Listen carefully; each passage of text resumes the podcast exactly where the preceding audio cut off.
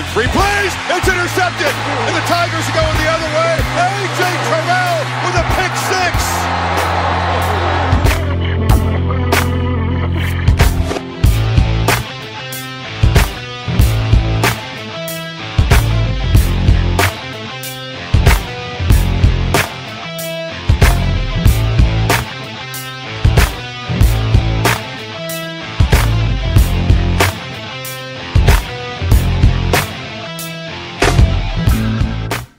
Salut à tous et bienvenue pour cette nouvelle émission consacrée à l'actualité du college football en partenariat avec le site The Blue Pennant avec au programme de cette neuvième semaine deux saisons régulières, LSU et l'œil du tigre, Oregon qui s'impose sur le fil ou encore la Big 12 en grande difficulté cette semaine à l'image des Oklahoma Sooners. Tout cela bien entendu avec d'autres chroniques, la chronique Yearbook bien entendu avec l'année 1986 passée au peigne fin et puis bien entendu la chronique Draft et les autres résultats de la semaine une projection vers cette dixième semaine où quelques chocs nous attendent. Pour en parler en détail, le rédacteur et fondateur du site de Blue Pennant est en ma compagnie, Morgan Lagré. Salut Morgan. Salut Yallo, bonjour à tous. Et euh, Notre-Dame, ils aiment pas trop la pluie. Hein.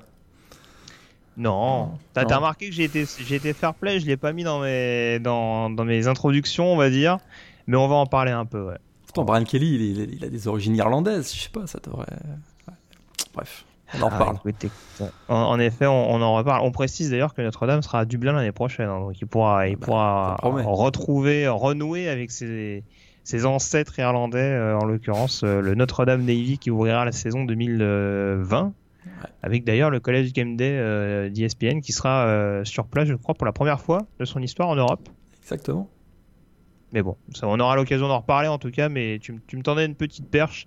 Mais on parlera de Notre-Dame, euh, je pense que là pour l'instant, euh, la pluie elle coule sur les joues également. On aura l'occasion d'en reparler tout à l'heure. En attendant, on s'intéresse à la conférence sec avec l'affiche de la semaine, c'était du côté de Bâton Rouge, le duel des Tigres entre LSU et Auburn.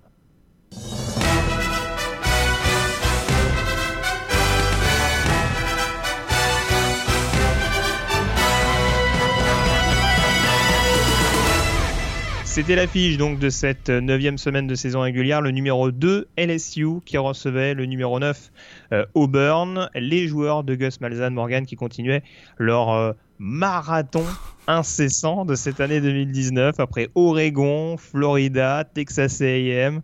Euh, ils se retrouvaient de nouveau en déplacement sur le terrain euh, d'LSU et, ils ont encore Georgia et Alabama au programme. Et ils ont encore Georgia et Alabama, en l'occurrence euh, du côté du Jordan Air Stadium. Donc euh, on ne sait pas si c'est spécialement mieux ou pas, parce que le programme reste copieux, mais en tout cas euh, là ils continuaient leur, déplacement périlleux avec donc une, visite chez le voisin Louisiana State. Ça nous a donné un match assez palpitant avec une victoire au final d'LSU qui reste toujours invaincu cette saison. Succès des joueurs d'Edward Joron 23 à 20. C'était la 54e édition du Tiger Bowl. Ça faisait quand même 20 ans que Auburn n'avait pas gagné en Louisiane. Eh bien, c'est pas encore pour cette fois-ci. Parce qu'on a eu un match, écoute, un match tendu. Hein. C'est vrai qu'il y a eu 27 pénalités, donc ça, a cassé un petit peu le rythme, mais, ça a aussi donné pas mal de, revirements de situation, on va dire. Et, Auburn a bien résisté, on va dire, pendant 35 minutes. Hein. C'est vrai que grâce à notamment un, game plan euh, coup de parfait euh, au niveau de la défense. Et il y a aussi une équipe de LSU qui s'est un petit peu régulièrement mis une, des balles dans le pied, euh, notamment en première mi-temps. Mais voilà, Joe Burrow et l'attaque de LSU s'est ajusté euh, en deuxième mi-temps et, finalement bah, l'équipe de Ed Orgeron remporte sa, huitième victoire cette année et reste invaincue. Et on file tout droit vers un, game of the century dans, deux semaines, on va en reparler. Ouais, très clairement, sous désormais euh, numéro 1. Alors, on s'interrogeait un petit peu en, off. Alors, il y a cette grosse prestation, en effet, défensivement euh, d'Auburn en, première période, qui a parfaitement réussi à freiner hein, cette, cette grosse, grosse attaque, cette machine offensive qui est, euh, qui est LSU depuis le début de la euh, saison. Comment on explique justement cette euh, différence? Alors, tu parlais des ajustements. Comment on explique également le fait que LSU ait eu autant de mal également à se mettre dans le rythme et à trouver justement cette carburation, que ce soit au niveau du jeu au sol ou que ce soit au niveau du jeu aérien, avec un effet un Joe Burrow qui a été transformé après son interception. Alors c'est vrai que coup de super performance hein, de la défense de Auburn euh, en première mi-temps, un peu plus même que la première mi-temps. On rappelle quand même que LSU tournait à 50 points par match euh, au, moment du coup d'envoi. Euh, Auburn n'en a accordé que 23 dans cette rencontre. Alors on sait aussi qu'un pour battre LSU cette année, c'est pas compliqué, il faut renforcer la couverture pour contrôler les, Jamar Chase, Justin Jefferson et Terrace Marshall qui faisait son retour d'ailleurs, tout en espérant que la ligne défensive soit capable de mettre euh, assez de pression sur, sur la ligne. Ça a l'air facile quand tu le dis comme ça. Et, attends, s'il y a une équipe qui est bien équipée pour réussir cette mission euh, dans la SEC on va être d'accord que c'est bien Auburn. Et ça a mhm. parfaitement fonctionné parce que, euh, écoute, on a régulièrement vu des systèmes 4-2-5 ou même 3-1-7. Hein, j'ai remarqué ça en première mi-temps. Euh, et ça a plutôt bien fonctionné avec une ligne défensive hein, des, donc des Tigers d'Auburn qui a régulièrement pris le, dessus sur la ligne offensive de LSU qui est pourtant pas si mal que ça cette année. On a vu beaucoup de pression hein, dans le backfield offensif de, LSU. Il y a 3 sacs de sur Joe Burrow, il y, a, il y a 29 yards au sol simplement en première mi-temps avec vraiment, on, les connaît, hein, on en parle souvent dans ce podcast, hein, les, Derek Brown et les Marlon Davidson, et même on a vu euh, cette semaine un peu plus le linebacker Owen Papo qui a, qui a, qui a, fait beaucoup d'incursions dans le backfield offensif mm. de LSU, ça, ça a bien fonctionné. Excuse-moi, même pour compléter ce que tu dis, c'est vrai que les safety notamment ont été vraiment hyper actifs avec euh, le duo Dinson Thomas qui a justement, euh, par rapport à ce backfield renforcé, ils n'ont pas hésité non plus à monter dans la boîte et à, et a justement, on va dire, étouffé ce, ce backfield offensif d'LSU, ce qui a mis également un peu plus de pression sur Borough. Tout à fait. Euh, Dinson finit à 15 plaquages, si je ne me trompe pas, dans, dans ce match. Mm. donc c'est vraiment c'est très très fort. Et puis euh, bah, cette pression-là a mis finalement, euh, a fait que Joe Burrow s'est un peu retrouvé à lancer le ballon sur les talons. Et ça a d'ailleurs causé son interception par Roger McCreary en, première, en début de deuxième mi-temps, ou fin de première, début de deuxième. Et puis là, il s'est un peu ajusté. Alors il y, a eu, il y a eu deux moments, on va dire, je trouve, qui, a, qui ont fait basculer la rencontre, c'est le, le, le, tu as dû le voir peut-être, mais le, gros plaquage qu'il a pris, notre ami, euh, notre ami Joe Burrow, euh, par derrière, sur le long de la sideline. Et euh, ça m'a d'ailleurs un peu rappelé le, le, gros coup dans, la, dans le visage qu'il avait reçu lors du dernier Fiesta Bowl face à UCF. On avait pensé qu'il s'en remettrait pas. Et du coup, ça, en fait, ça lui a sonné les cloches parce que derrière, il a été absolument monstrueux avec deux drives consécutifs qui ont amené à des TD. On a l'impression que ça lui a, l'a vraiment réveillé ce plaquage. Mais il y a aussi l'ajustement euh, offensif euh, du côté de LSU qui a, qui a fait basculer hein, la rencontre. Hein. C'est vrai que le, bah, je répète, hein, le plan de match défensif concocté par Kevin Steele était vraiment ah, excellent et parfaitement exécuté par Auburn. Mais là, on a commencé à avoir des screen pass, notamment vers Clyde euh, Edward Heller. On a vu des quick slants vers Thaddeus Moss, l'excellent euh, tight end de, de, LSU. Et ça, ça a donné beaucoup plus de rythme à, LSU. Ça, ça, a aussi forcé Auburn à revoir un peu son, son plan de match. Et, ça, ça, a vraiment fait la bascule, ça, en, milieu de troisième quart-temps. LSU a su s'ajuster. Et ça, c'est une des grandes forces de cette équipe de LSU, je trouve. Ce qui, ressort de ce match, c'est cette capacité à s'être ajusté. Et. Euh, on est bien loin de l'époque Les Miles où euh, il s'entêtait avec son, style de jeu. Là, on voit que du côté des on essaie d'être créatif pour, euh, ne pas être embourbé, on va dire, dans un système plutôt conservateur. Alors j'avoue que j'étais un peu mauvaise langue en off parce que je rejoins parfaitement ce que tu dis sur la question de l'ajustement. Après, j'ai aussi la sensation, euh, on dira que dans un match où l'attaque des a en effet beaucoup été plongée dans le doute, il y a cette interception en effet de Roger McCreary qui intervient euh, donc juste devant la end zone d'Auburn, mhm. qui fait que du coup les joueurs de Malzahn se retrouvent quand même en assez mauvaise position mine de rien.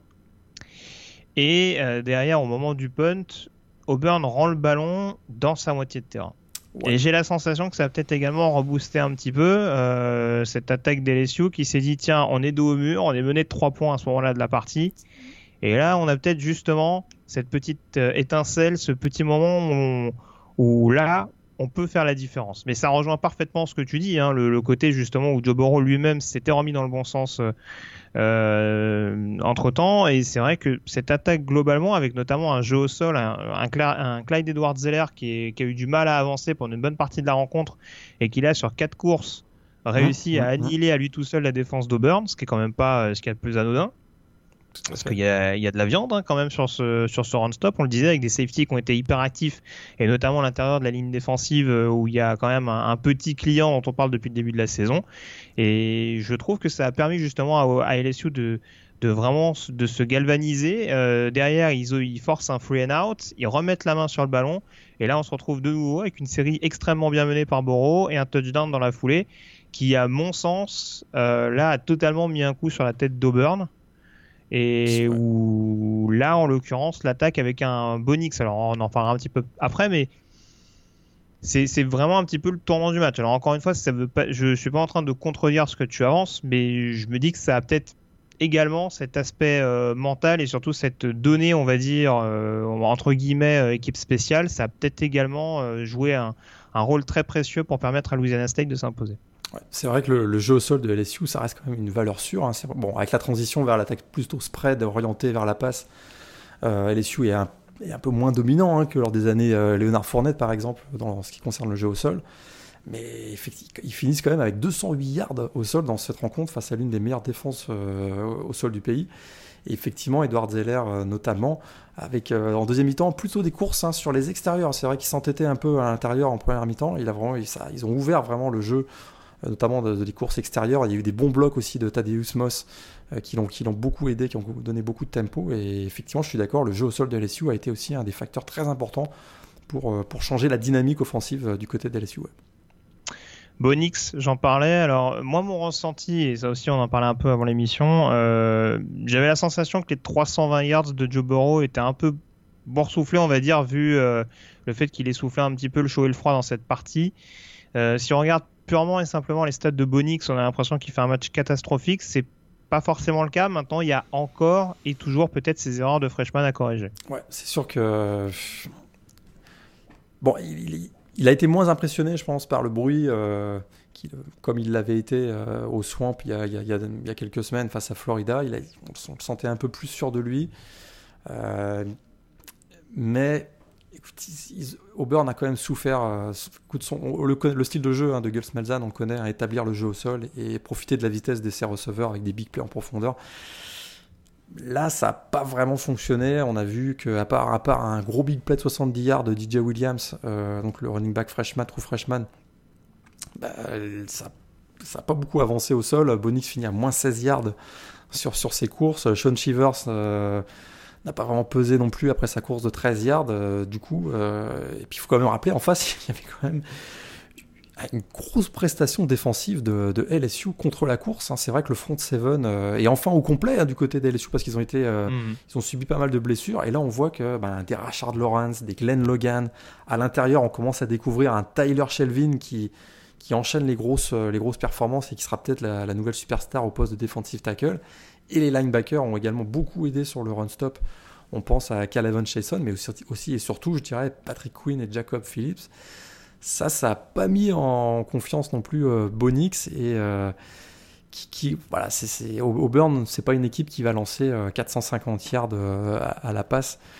très clairement, ils, ils veulent d'abord mettre l'emphase sur le jeu au sol et Bonix, c'est un freshman, il a 19 ans.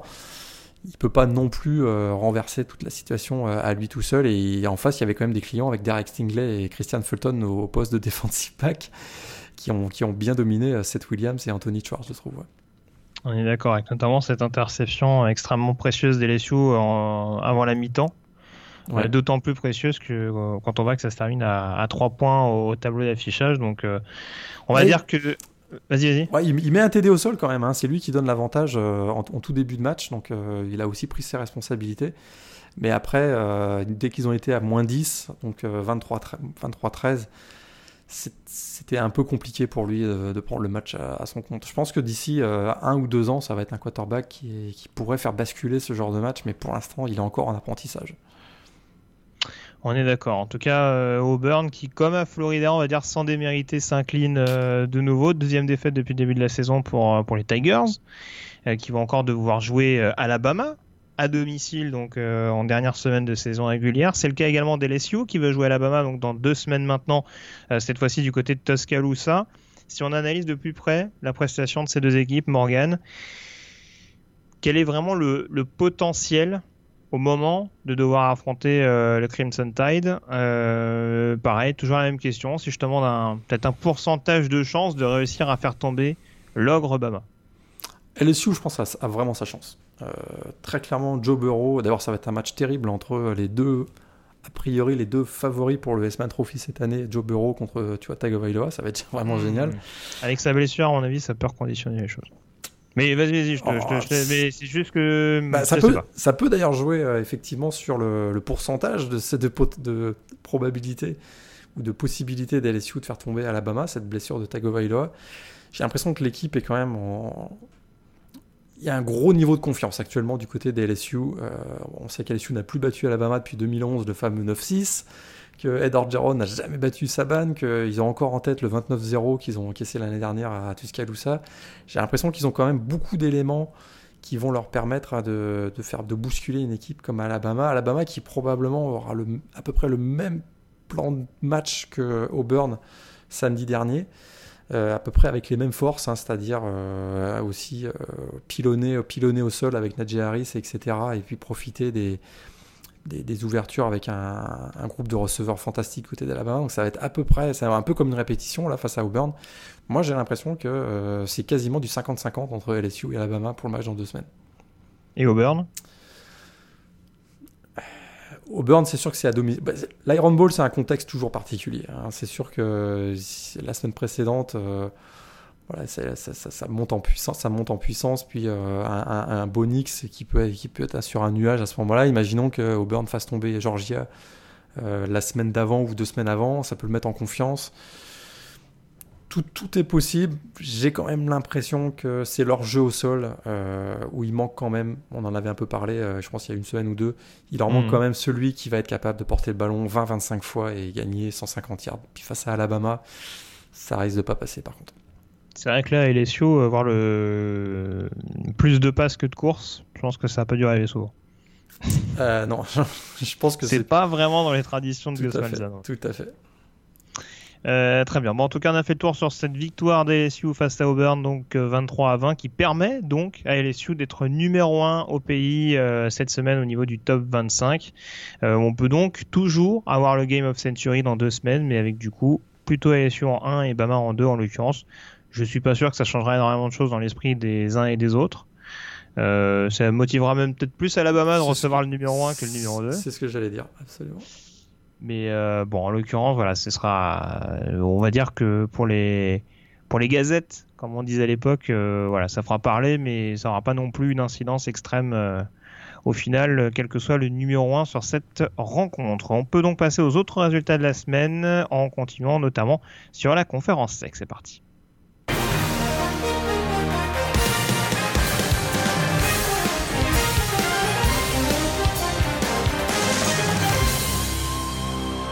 La conférence sec, euh, en effet, juste pour boucler ce petit chapitre-là, parce qu'en effet, on a parlé d'Alabama, donc qui va affronter LSU et Auburn dans quelques semaines. Euh, Bama qui jouait donc sans Tua Tagovailoa euh, ce week-end. Fort heureusement pour eux, ils jouaient à Arkansas, ils se sont baladés 48 à 7. Arkansas, euh, c'est très difficile cette année. C'est sûr que là, pas de Tua, pas de problème. hein. Il menait 40 41-0 à la mi-temps. Donc ça, c'est réglé. Et Mac Jones, hein, il, a, il, a fait, il a fait le boulot. Écoute, euh, 18 sur 22 à la passe. Donc, euh, beau taux d'efficacité. 3 passes de touchdown. Écoute, on a vraiment euh, eu l'impression que euh, sans Tua, c'est resté la même équipe. Et c'est la 13e, la 13e défaite consécutive des Razorbacks contre Alabama. Et ça commence, euh, ça commence à chauffer pour, euh, pour Chad Morris, hein, Chad qui, Morris. qui est à 0-13 en match interconférence quand même. Oui, Oups. c'est moche, hein. Oups. Pas- c'est pas terrible. terrible. Et Brad, Bielema qui doit se marrer chez lui dans son, dans son canapé. Évidemment. En effet, tout à fait. Oh, bah, lui, il est pas à plaindre, il vient de gagner un Super Bowl avec les Pats. hein, donc, euh, En effet, il doit pas trop s'en plaindre. Euh, une équipe pour qui ça va pas fort également en ce moment, c'est Missouri, qui après avoir perdu à Vanderbilt euh, a été épinglé par Kentucky, avec euh, de nouveau un Lynn Bowden de feu au niveau du jeu au sol. Écoute, euh, on on en parle chaque semaine, mais écoute, ça marche. hein. 200, et 208, 208 Ça dépend qui joue. Ça, ça dépend qui joue, mais écoute, euh, la défense de Missouri, c'est quand même une défense quand même assez solide a priori. Et Kentucky enchaîne. Sans, sans, sans quarterback, euh, ils arrivent quand même à gagner des matchs, donc c'est pas si mal. C'est vrai. Et puis alors j'en avais pas parlé, c'est juste pour, euh, c'est juste au passage. Alors on a la victoire de Kentucky contre South Carolina. Alors South Carolina c'est un grand mystère. Hein. Ils peuvent gagner à Georgia et puis euh, se prendre les pieds dans le tapis euh, la semaine d'après. Ils sont à 3-5 les joueurs de, de Will Muschamp. Ouais, c'était contre Tennessee. Ouais, c'est. Ça, ça en dit long quand même sur sur le niveau un peu oscillant des, des formations de la SEC cette année, en tout cas pour pas mal d'entre elles. Tennessee a fait un bon match. Hein. Guarantano euh, qui, qui, rentre, qui est rentré en cours de partie. Écoute, euh, avec Jawan Jennings, il, a, il, y a une connexion qui est en train de s'établir. Et on a vu un Marquez Callaway qui était explosif dans ce match. Euh, un retour de punt pour un touchdown et aussi une super réception. Donc, euh, écoute, une très belle victoire de Tennessee. On les a, on s'est assez foutu d'eux, je pense, trouve cette année pour dire que, écoute, 44 points c'est plutôt dans le voilà ça c'est plutôt bon pour Tennessee quoi. On est on, est d'accord. Après c'est vrai que c'est un peu paradoxal de les voir mettre les barbelés contre Georgia et de prendre 41 points contre Tennessee et Guarantano. C'est cette donnée là où on a l'impression qu'il y a beaucoup d'équipes de la SEC euh, sans forcément euh, occulter la, la, bonne prestation de Tennessee. Ou tu vois pour le coup, c'est méchant ce que je vais dire, mais Tennessee, depuis le début de la saison, ils étaient tristement constants. Et puis là, il y a quand même un petit regain de forme depuis quelques semaines il y a des équipes comme South Carolina ou Missouri en l'occurrence où déjà on sait plus trop, euh, on sait pas trop sur quel pied lancer en, en fonction des semaines. Donc euh, c'est quelque chose qui est un peu, ça, ça laisse du suspense, mais c'est un petit peu, c'est un petit peu perturbant en l'occurrence. Et puis une autre équipe justement dans cet état d'esprit là, une équipe dont on parle pas trop euh, depuis le début de la saison, mais où il se passe pas mal de choses en interne, c'est Mississippi State qui s'est incliné sur le terrain de Texas A&M 49 à 30. Euh, c'est pas une surprise en soi, sauf qu'il y a ces fameuses rumeurs qui envoient Joe Moret du côté de Rutgers.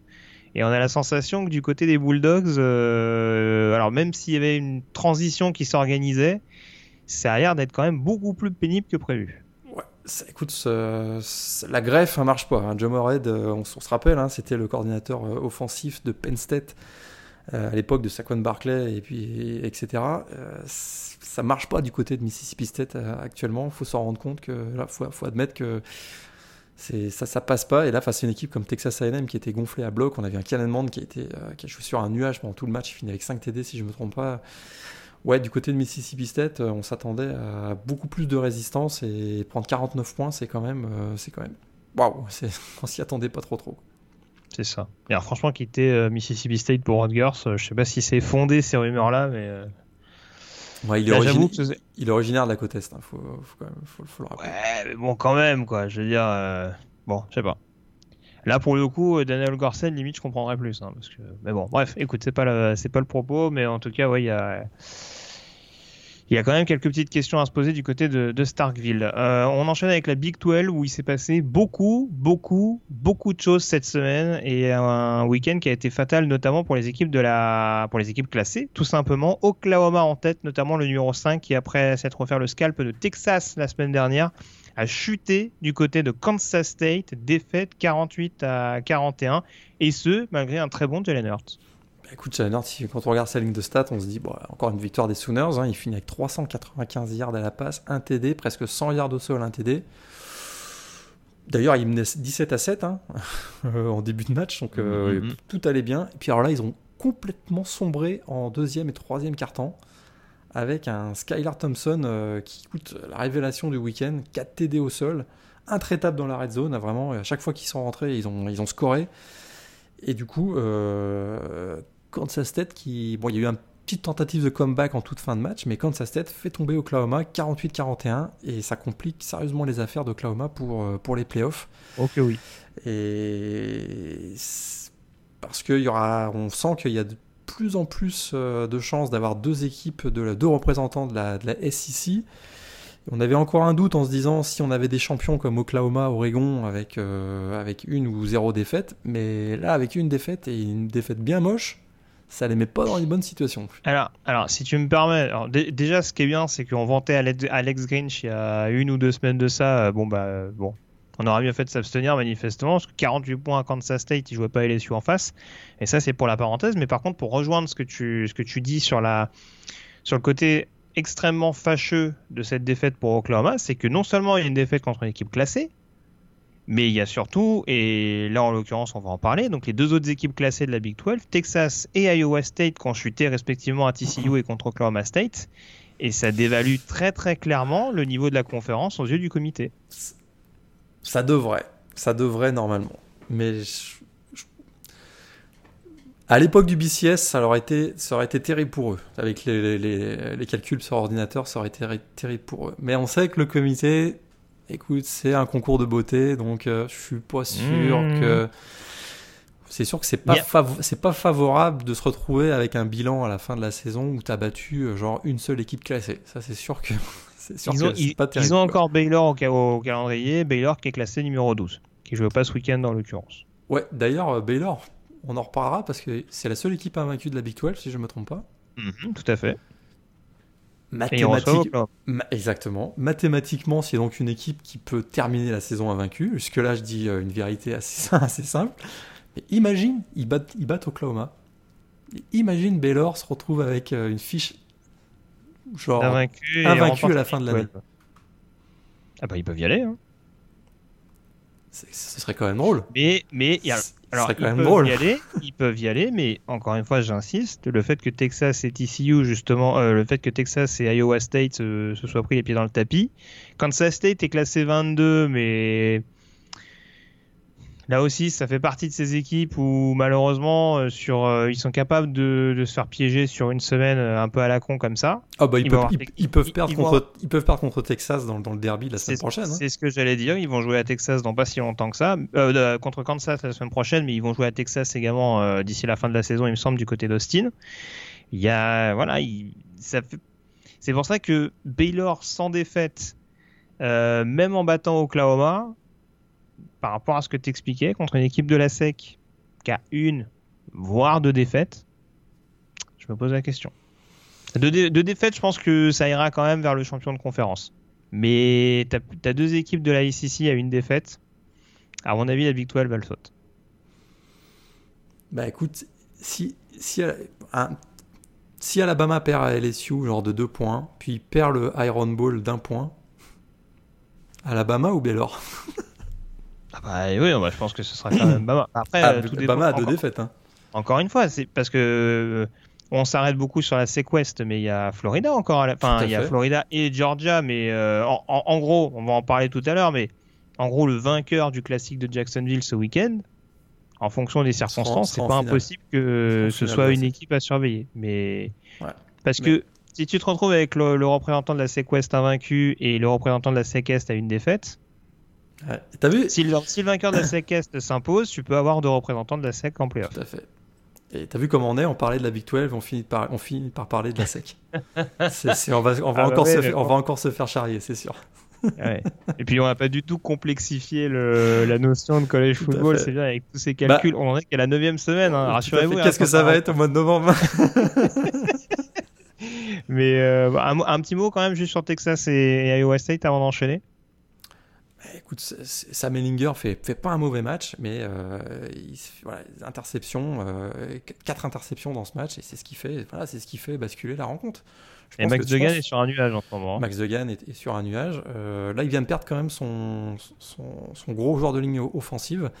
Ça pourrait être voilà, difficile pour lui, mais effectivement, je pense que Texas est une meilleure équipe que Texas Christian mais 4 interceptions, eh ben, voilà, tu payes, tu payes cash. Et, et Iowa State, euh, écoute, euh, il venait de remporter 3 matchs, c'est un peu une équipe euh, bipolaire. Hein, les Iowa State, depuis le début de la saison, ils sont capables de vraiment d'enchaîner les grosses perfs. Puis là, ils ont souffert face à, face à Sheba et, Hubbard et Spencer Sanders.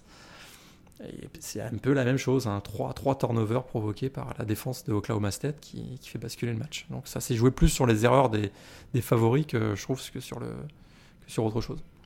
Et pour compléter ce que tu dis, oui, en effet, Lucas Nyang, le, tackle de, mmh. de, Texas Christian, qui devrait avoir, euh, enfin, qui qui devrait voir sa saison se terminer en effet euh, avec une opération euh, prochainement. Qui est un joueur méconnu mais qui est euh, qu'on voit régulièrement dans les dans les big boards pour la prochaine draft. Oh oui, ouais, je pense que ça, ça sent les trois premiers tours de, de draft en avril prochain. Bon, conditionné, parce que je crois qu'il est encore junior. Il est junior. Conditionné à, à l'état de sa blessure et autant qu'il autant dont il aura besoin pour se pour se remettre sur pied en l'occurrence. Et puis pour en venir à une note un petit peu plus drôle, si vous voulez regarder cette fin de match formidable entre ah. Kansas et Texas Tech, avec euh, la victoire des, des Jayhawks, troisième victoire de la saison. Euh, Les Smiles se rapproche de son objectif, même s'il va falloir cravacher un petit peu. Qui, Mais, était, qui était un euh, ball, hein, qui était un ball, on le rappelle quand même. il, avait annoncé que Kansas ferait un bowl cette année. Et c'est la première victoire de Kansas en match de Big 12 cette année. Et il y a un match face à. Ils accueillent euh, Kansas State le week-end prochain. Kansas State classé. Kansas, oh, Kansas classé. la semaine prochaine. Oh, ça va être ouf. Le Sunflower Une Showdown. équipe classée à 4-5, je signe. Et eh, franchement, Kansas à 4-5, ça vaut presque autant que Bama à 9-0, non?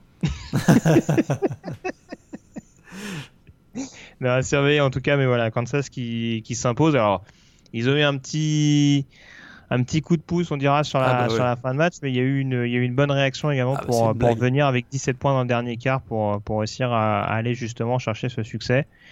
Euh, et puis Texas Tech, bon, la transition qui se, qui se confirme en l'occurrence du côté de, du côté de Lubbock. Dans la Big Ten, Morgan, il y a pas mal de choses à dire également, à commencer par le large succès d'Ohio State contre Wisconsin 38 à 7. Ça a mis du temps à se mettre en place euh, pour les Buckeyes euh, pour venir à bout de cette défense de Wisconsin. Et puis euh, les deux autres résultats importants, c'est Penn State qui s'impose avec la manière du côté de Michigan State 28 à 7 et Michigan qui n'a laissé aucune chance à Notre-Dame, succès 45 à 14 du côté d'Ann Arbor. Notre-Dame, ils se sont fait défoncer dans ce match-là. C'était quelque chose. Hein. Euh, Michigan vraiment était très très bien préparé. Ils, ont, avaient très clairement comme objectif hein, de, redorer un peu leur blason hein, après leurs deux défaites déjà cette année. Et écoute, euh, ça a très très très bien marché. 303 euh, yards au sol, 437 yards offensifs. Et ils ont complètement bousculé la défense de, de, des Fighting Irish. Et en attaque, Notre-Dame, c'était horrible. Hein. Ils finissent avec 180 yards seulement. Yann Book a été mauvais comme pas possible, il finit avec 8 sur 25. Euh, c'est vrai qu'il y, a eu, euh, avait des conditions de jeu qui étaient difficiles, hein. il pleuvait beaucoup, mais c'était le cas pour les deux équipes. Et très clairement, euh, même dans le jeu aérien, on a vu que on a senti chez Patterson un peu plus en, confiance. Il, trouvait, il a trouvé Donovan People-Jones, Nico Collins, et vraiment un très bon match de, Michigan, match référence très clairement pour, pour Jim Harbaugh qui enfin a battu une équipe du top 10 quand même. Parce que oui, Notre-Dame était dans le top 10. oui, ça donnait pas cette impression-là, mais euh, en l'occurrence, oui. Et puis, on l'a dit, il y a eu cette fessée à Wisconsin qui conditionnait très clairement l'avenir de, de, Jim Harbaugh. Alors, il y a des rumeurs hein, déjà qui commencent à circuler sur le retour d'Harbaugh en NFL, mais euh, le head coach des Wolverines s'est défendu en expliquant que c'était des tactiques de déstabilisation dans l'optique des, des, futurs recrutements de, de Michigan. Euh, un faux ou un tox, on sait pas trop, mais en tout cas, euh, depuis, on a eu une prestation assez solide malgré la défaite à Penn State, et en effet, ce sursaut d'orgueil et cette bonne préparation de match contre Notre-Dame. Maintenant, il y a ce match contre Ohio State qui va être quand même très très important dans, dans à peu près un mois. Ouais, tout à fait. Et, Michigan n'est peut-être pas le, le, gros, le plus gros rival hein, de Ohio State dans cette conférence. Parce que non. Penn State, on n'en parle pas beaucoup. Mais ils ont encore été démolis à Michigan State. Et Sean Clifford, écoute, 4 TD encore dans ce match. Il y a vraiment une connexion avec son Titan, Pat Freyermuth, qui, qui vraiment est excellente. Et défensivement, je répète, j'ai l'impression de dire la même chose chaque semaine, mais défensivement, Penn State, je trouve ça très, très, très solide. Et, ça vient de partout, en fait. C'est ça qui est impressionnant également. Hein. Ouais, absolument, que ce soit pass rush ou, euh, ou sur couverture. Euh, les defensive backs, qui ont été pourtant plumés ces 2-3 dernières années, ils arrivent à se renouveler. Et pourtant, on pensait que Penn State c'était une équipe pour 2020, pas vraiment 2019. Euh, c'est très étonnant. Écoute, ils sont, ils sont classés 5 Il y a un gros match face à Ohio State encore. Hein. Mhm. C'est dans deux semaines, non? Ouais, je pense que c'est dans. Euh, non, c'est pas dans, ça doit être dans trois semaines, parce que dans deux semaines, ils jouent ah contre Minnesota. donc ça doit être dans trois, c'est dans, dans, trois semaines. Ouais. Déplacement à Minnesota, il va être sympa à voir également. Hein. Déplacement à Minnesota, il va être sympa, même si je pense que Penn State reste bien entendu favori, mais on aura l'occasion d'en reparler. Tout à fait. Mais ça, ça, ça va déjà être une petite mise en bouche, on dira en effet, avant le déplacement du côté de Columbus. Eux qui avaient déjà gagné avec la manière à, Iowa il y a quelques semaines de ça. on sera sur place à Minneapolis. Il y a Blaise qui sera, qui sera au match pour le oh. Minnesota contre Penn State. À la bonne heure. Est-ce qu'il a prévu sa, sa petite doudoune? Ah, je vais lui conseiller de la prendre en tout cas. là, il va commencer à faire un peu frais quand même. Il va commencer à bien faire froid, tout à fait, en deux semaines. je t'apprends rien, t'es pas très très loin, non? Donc, euh, et puis alors justement, Ohio State, tu veux rajouter un petit mot dessus? Alors, euh, Bah, Chase Young, quand même. ça a mis du temps. Ah oui, bah, les 4 sacs de Chase Young, notamment, j'allais enchaîner là-dessus, mais. Euh... Ah non, mais il nous sort un match extraterrestre quand même, parce que la ligne offensive de Wisconsin, c'est quand même pas, c'est pas rien quand même. Est-ce que je m'avance si je dis que c'est un peu, enfin, je retire le un peu, le défenseur de l'année en college football, juste devant Derrick, Derrick Brown, quoi. Ouais, écoute, là, il vient de faire son, ouais, là, il vient de marquer beaucoup de points. Là. Je pense que ça va être difficile de le bouger de là. Ouais. Je pense que c'est le meilleur défenseur de la saison. On en parlait, ah. on, le sentait venir déjà depuis le début d'année, mais on, doutait parce qu'ils affrontaient, ils avaient affronté quand même bah, pas grand chose au Ohio State depuis le début de l'année. Là, contre Wisconsin, on a vu qu'on a, on a un client quand même. On est d'accord, très clairement, et on analysera sa place d'ailleurs dans la chronique draft euh, tout à l'heure. On parlait de Minnesota et du déplacement qui s'annonce euh, pour Penn State du côté de Minneapolis. Minnesota qui s'est baladé contre Maryland 52 à 10 et qui reste toujours invaincu du côté de Maryland. Euh, ça retombe sec hein, le programme de, de Mike ouais. là. Il y a un premier bon match, mais alors depuis, ouf. C'est extrêmement pénible. ouais. C'est, pour l'instant et en plus je crois qu'ils ont toujours Tino, Tino Ellis leur, leur principal cornerback qui est blessé donc là Maryland pour l'instant ça sort les rames jusqu'à la fin de la saison euh, Minnesota, quand même, meilleur début de saison depuis 1941, euh, mm. année de leur dernier titre de champion national. Et effectivement, on le rappelle, ils jouent contre euh, Penn State donc dans deux semaines pour un, pour un big game. Et puis alors quelques petits résultats importants quand même du côté de la Big Ten. Alors Iowa qui s'impose à Northwestern 20 à 0, ça c'est pas une énorme surprise, mais en tout cas ça permet aux Hawkeyes de rester dans la course euh, pour potentiellement se qualifier pour la finale de conférence, hein, parce que c'est pas fait encore pour Minnesota, on l'a dit, ils vont avoir quelques adversaires assez sympas d'ici la fin de la saison, dont Iowa d'ailleurs du côté de Des Moines. Euh, Indiana pour l'instant où tout sourit, les Oshers qui se sont imposés à Nebraska 38 à 31 avec un, Peyton Ramsey qui, euh, qui lui aussi marche sur l'eau en ce moment, lui qui a remplacé Michael Penix mmh. après la blessure de ce dernier. Là, il nous a sorti 2-3 performances ces dernières semaines euh, absolument, absolument dingues et il a découpé la défense de Nebraska ce week-end. Revanchard, euh, Ramsey, parce que c'était l'ancien titulaire qui avait perdu sa place et effectivement, il retrouve euh, son, son poste de QB1.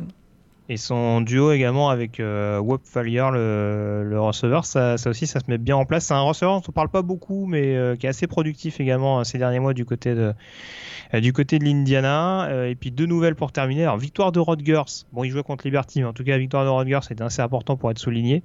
Et puis surtout, Illinois, qui n'est pas loin d'un bowl, Morgan. C'est parti. Levi Smith. il nous fait le coup de la barbe. C'est parti. Victoire. Alors, ils battent pas que des foudres de guerre en ce moment parce que Purdue cette saison c'est très très difficile. Purdue toujours privé d'Elijah Sindelar et de et de Randall Moore en attaque. Bah, ils ont quand même tapé hein. Wisconsin. Ils ont quand même tapé Wisconsin. C'est vrai, c'est vrai. Et puis entre autres, hein, je crois qu'ils ont je crois qu'ils ont perdu Marcus Bailey également leur linebacker. Donc euh, du côté de Purdue c'est un peu c'est un peu la panique. Mais en tout cas victoire donc du côté de West Lafayette d'Illinois 24 à 6. Illinois qui est à 4-4. Ça sent un bol. Qui, reçoit Northwestern je crois d'ici la fin de la saison. Il joue Rodgers je crois encore. T'es sûr? Attends, je vais regarder, je vais regarder. oh putain, et s'ils jouent Rodgers et Northwestern, je, alors là. Ils ont encore Rodgers et Northwestern. Ah, ça va être énorme. Oh là là, ils ont, ils ont Rodgers et Northwestern à la maison. Ah, mes aïeux. Là, là, ils peuvent, ils, peuvent pas être mieux placés. Ils peuvent pas être mieux placés pour faire un ball. Là, on s'entend. Il va nous le faire, Lovi. Là, on y croit là. On y. Bon, en tout cas, victoire d'Illinois qui confirme. Alors bon, c'était pas très compliqué, mais en tout cas qui, qui confirme, qui reste sur des bonnes dispositions après en effet l'upset de la semaine dernière contre Wisconsin. Donc ce sera à surveiller au cours des prochaines semaines, la semaine prochaine notamment avec la réception. Euh, non, c'est dans deux semaines d'ailleurs, la réception de Rodgers. On enchaîne avec la Pac-12 à présent avec euh, la grosse frayeur d'Oregon à domicile. On avait quitté les Ducks avec une victoire convaincante à Washington. Et ben, ils ont failli se prendre les pieds dans le tapis à domicile contre Washington State. Victoire à la dernière seconde, 37 à 35. Ouais, et merci euh, CJ Wardell hein, qui a réussi 300, euh, euh, plus de 300 yards offensifs dans ce match. 3 ou 4 TD, je crois. 3 TD. Au moins 3 au sol. 3, 3 TD au sol, c'est ça. Et on avait un Justin Herbert qui était moins. Je trouve qu'il a, a, un peu plus souffert dans cette rencontre. Et effectivement, il s'impose avec un un field goal à la dernière seconde du, du true freshman en plus, euh, Camden Lewis. Donc euh, écoute, euh, des fois ça passe par là aussi d'aller chercher un titre de conférence avec ces genres de matchs un peu, au, un peu au, couteau. Donc ça reste quand même une belle victoire pour Oregon. Oregon qui est numéro 7 hein, et qui, on le rappelle, a perdu qu'un seul match à la dernière seconde contre Auburn. Exactement, et qui, à mon avis, c'est une des équipes qui, à une défaite, peut encore peut mm-hmm. aller chercher les playoffs s'il reste un match d'ici la fin de la saison. On est d'accord. Voilà, il y a quelques petits déplacements périlleux, USC, euh, et, Arizona State notamment. Arizona State, on va en parler, hein, parce que comme d'habitude, dans le nord, c'est, on a à peu près une idée précise. Dans le sud, ça continue. Les semaines what the fuck. Alors, il y a Utah qui reste constant après, avec une grosse victoire contre California 35 à 0. Euh, USC également qui a bien enchaîné avec une victoire à Colorado 35-31. Par contre, Arizona State Et on en parlait la semaine dernière, hein, Arizona State qui a trouvé le moyen de perdre à UCLA 42-32. Troisième défaite en 5 matchs hein, pour les, pour les Sun Devils. Euh. Ah bah là, dans l'Arizona, euh, ils sont en train de s'immoler par le feu parce que les Wildcats à côté, ça, ça, fait, ça fait peine à voir depuis quelques semaines aussi. Hein. Tout à fait. Et écoute, Chip Kelly, je te l'avais dit la semaine dernière, ça commence à prendre forme euh, offensivement. Alors c'est sûr qu'ils sont quand même très dépendants encore de Joshua Kelly, leur running back, hein, qui fait 4 TD dans cette rencontre. Et en plus, il y a eu la petite blessure de Dorian Thompson Robinson dans cette rencontre. D'ailleurs, on verra ce qui, ce qui va en devenir. Mais écoute, UCLA 42 points, ça commence à prendre forme. Arizona State, c'est quand même une bonne défense. Hein, donc, euh, c'est un peu mieux pour UCLA. On est d'accord, on est d'accord. Mais bon, là, en l'occurrence, euh, on est, je sais pas si on peut dire que c'était le run-stop de Notre-Dame, mais on était pas loin quand même. Hein. Ouais. C'est un peu panique avant. oui, on est, on est d'accord. Oui, non, pardon, excuse-moi, je voulais pas, je voulais pas tirer sur l'ambulance. Euh, on enchaîne avec la CC à présent. Alors avec euh, Clemson euh, qui s'est baladé, euh, c'est bien parce qu'on par on parle plus de Notre-Dame, mais si tu veux, on parle de Boston College qui a, pris une fessée du côté de Clemson. 59 à 7, c'est pas une surprise en soi et ça confirme que les Tigers continuent de se balader dans leur division avec Wake Forest qui ne jouait pas en l'occurrence ce week-end, sauf de ma part. Ouais, 23e victoire d'affilée quand même pour Clemson. Ouais, ça, ça enchaîne bien euh, du côté des joueurs de, de, Dabo Sweeney. Alors par contre, du côté de la division Coastal, là aussi, c'est un ah. bien joli bordel. Défaite de Virginia sur le terrain de Louisville 28 à 21. On s'est dit, tiens, ça va pouvoir profiter à Pittsburgh. Et ben, que nenni. Les Panthers qui s'inclinent à domicile contre euh, Miami 16 à 12. Et on se retrouve avec vraiment euh, une des équipes dans un mouchoir de poche à quasiment une victoire d'écart. Ah, ils vont nous le faire, le, le, tout le monde à 4-4. Ça, c'est, ça, on le sent venir celui-là. Bah, il y a une équipe qui jouait pas ce week-end et qui pour l'instant un léger petit regain, c'est Virginia Tech. Mais c'est vrai que là, d'une semaine à l'autre, euh, bien malin sera celui qui arrivera à nous annoncer. Parce que Miami, d'une semaine sur l'autre, ça fait partie de ces équipes où euh, on sait pas trop sur quel pied danser. Ah bah, mais en l'occurrence, aller gagner à Pittsburgh, il fallait le faire. Miami, ils tapent Virginia, qui était classée. Ils se font battre par Georgia Tech à domicile. Et ils vont gagner à, à Pittsburgh. Tout est normal.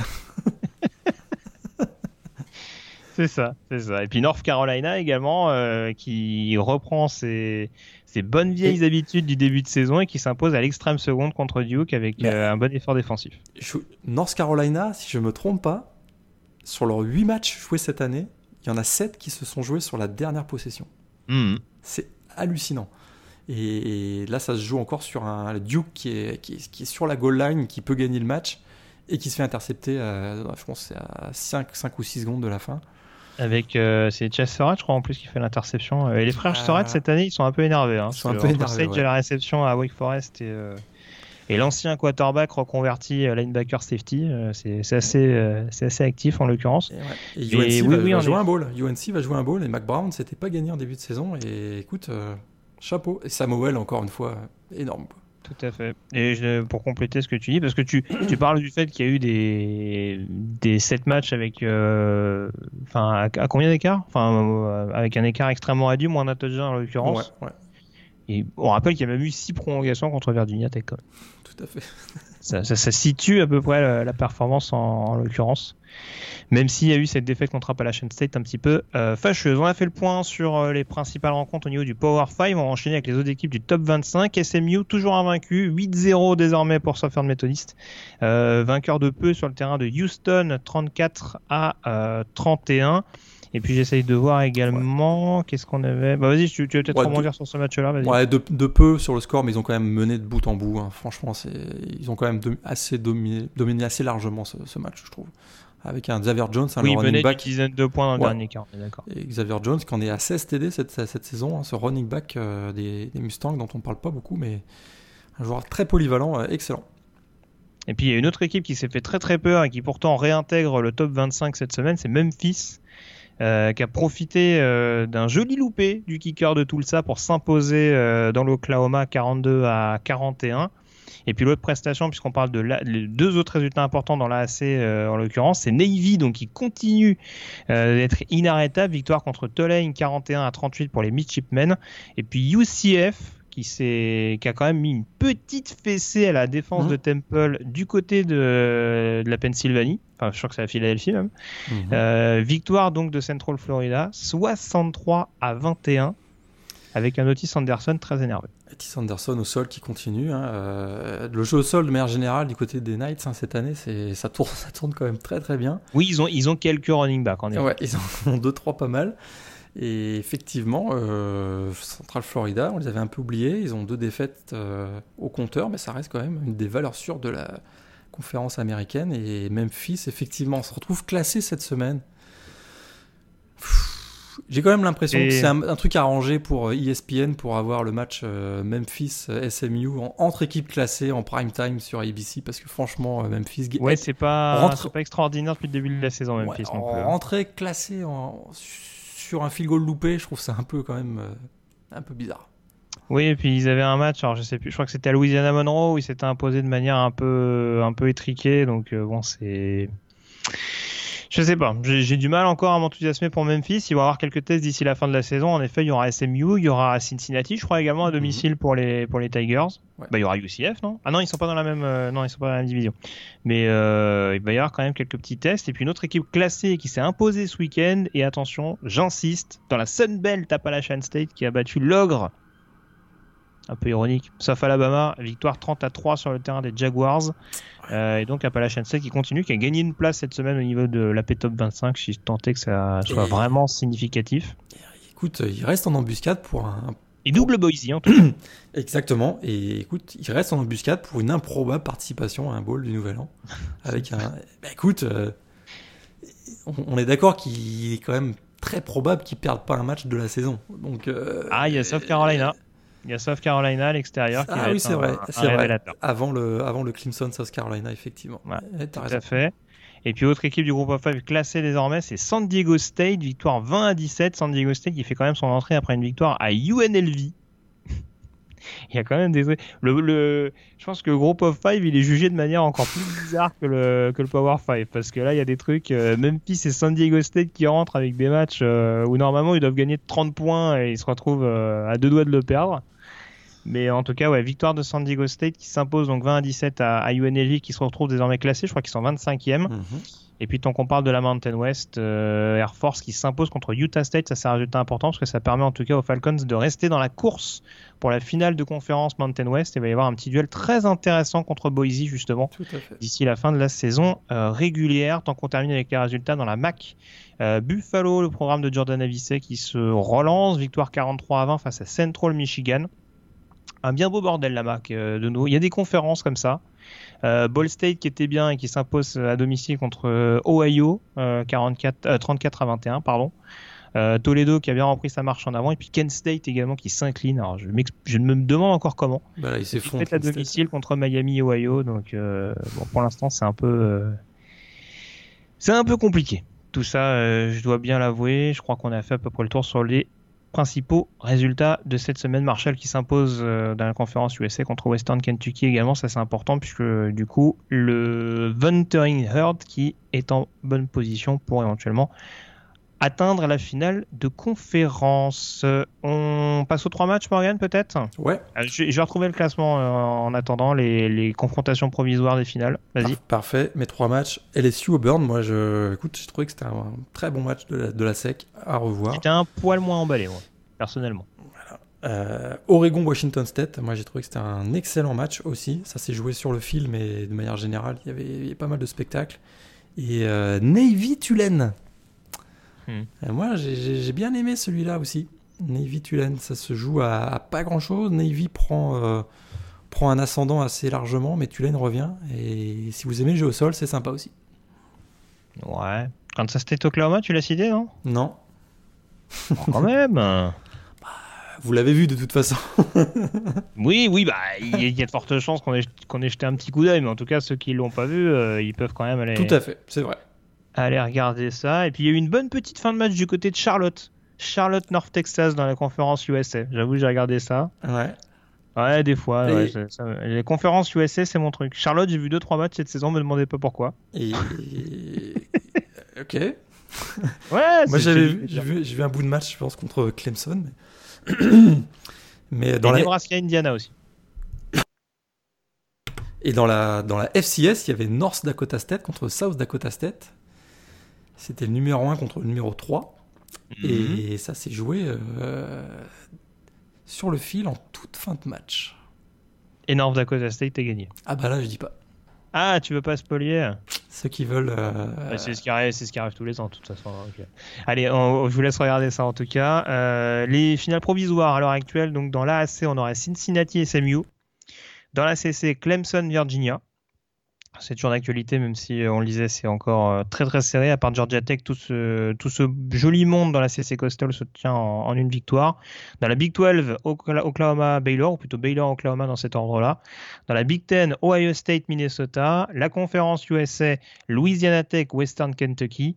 La MAC, on aurait Ohio contre Ball State, un remake en l'occurrence. La Mountain West, Boise State contre San Diego State. La Pac-12, on aurait Oregon contre USC. Au profit de la victoire donc de USC contre Utah. Dans la SEC, Alabama, Florida. Et dans la Sun Belt, Appalachian State, Louisiana. On a fait le tour sur ces résultats. Morgan, on peut désormais s'intéresser à la chronique draft. C'est parti.